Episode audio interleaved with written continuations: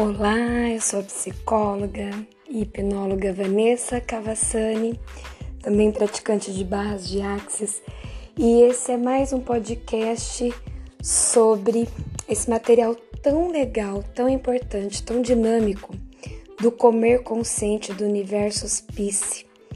Eu quero fazer referência a esse material para você adquirir porque ele é muito bom, tanto para profissionais quanto para uso próprio.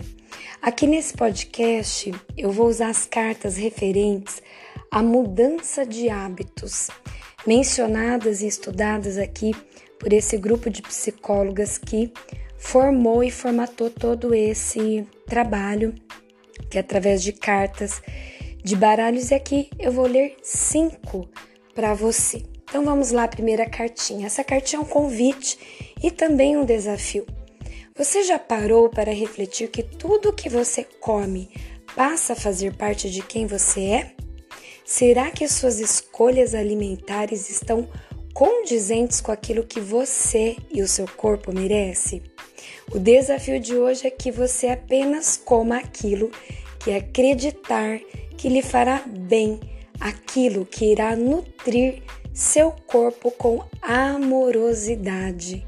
Já pensou no alimento dessa forma? É um cuidado com o seu corpo, né? É a pulsão de vida para você. Por isso que a palavra compulsão, se você dividir ela ao meio, é compulsão. E pulsão, um, um termo bem psicanalítico, ele se refere à pulsão de vida e à pulsão de morte. E por isso, quando a gente usa a compulsão alimentar, a compulsão por alguma outra coisa, sempre é referente à pulsão de morte, ou seja, aquilo que não que vai nos matar, né, assim, diretamente, mas pode ser que indiretamente mate muitas coisas boas dentro de nós. Uma pulsão destrutiva. Então, pensar nessa forma, como menciona essa carta, com amorosidade, é puxar para nossa vida a pulsão de vida de energia vital. Por isso, é, fazendo nascer o desejo mesmo mental e emocional de se nutrir de coisas boas. Outra cartinha traz essa ideia: toda mudança implica em abrir mão. E por isso às vezes é tão difícil mudar. Mas não duvide, não existe outro caminho para chegar onde deseja. A mudança é a ponte. Liste numa folha aquilo que precisa abrir mão para chegar em seu objetivo. Chegou a hora de fazer uma escolha: abrir mão ou desistir do que deseja. E aí eu lhe digo mais, não só pelas questões alimentares, mas para tudo na sua vida. E aí? Você quer atravessar essa ponte? Essa ponte se chama mudança, mas os passos devem ser dados por você. Outra cartinha. Um novo hábito só ganha vida quando começamos a fazer algo diferente e adicionamos esse novo comportamento em nossa rotina. Sim, no início não é fácil, nem sempre a motivação se faz presente, mas é preciso ser forte e insistir. Um comportamento só torna-se hábito quando ele permeia sua rotina. Quais são os novos hábitos que você precisa adicionar em seu dia a dia para conquistar as suas metas? Reflita. E muitas pessoas me perguntam como eu troco um hábito ruim.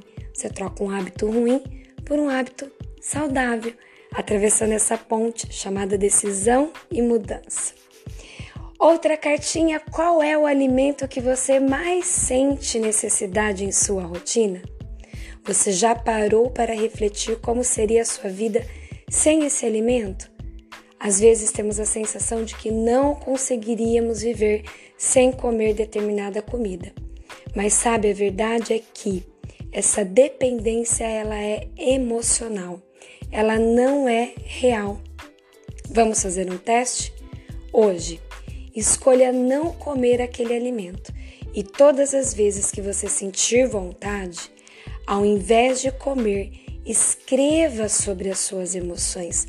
Você pode se surpreender com o que as palavras podem te dizer. Sabia que muitas respostas, aliás, quase todas, estão dentro de nós?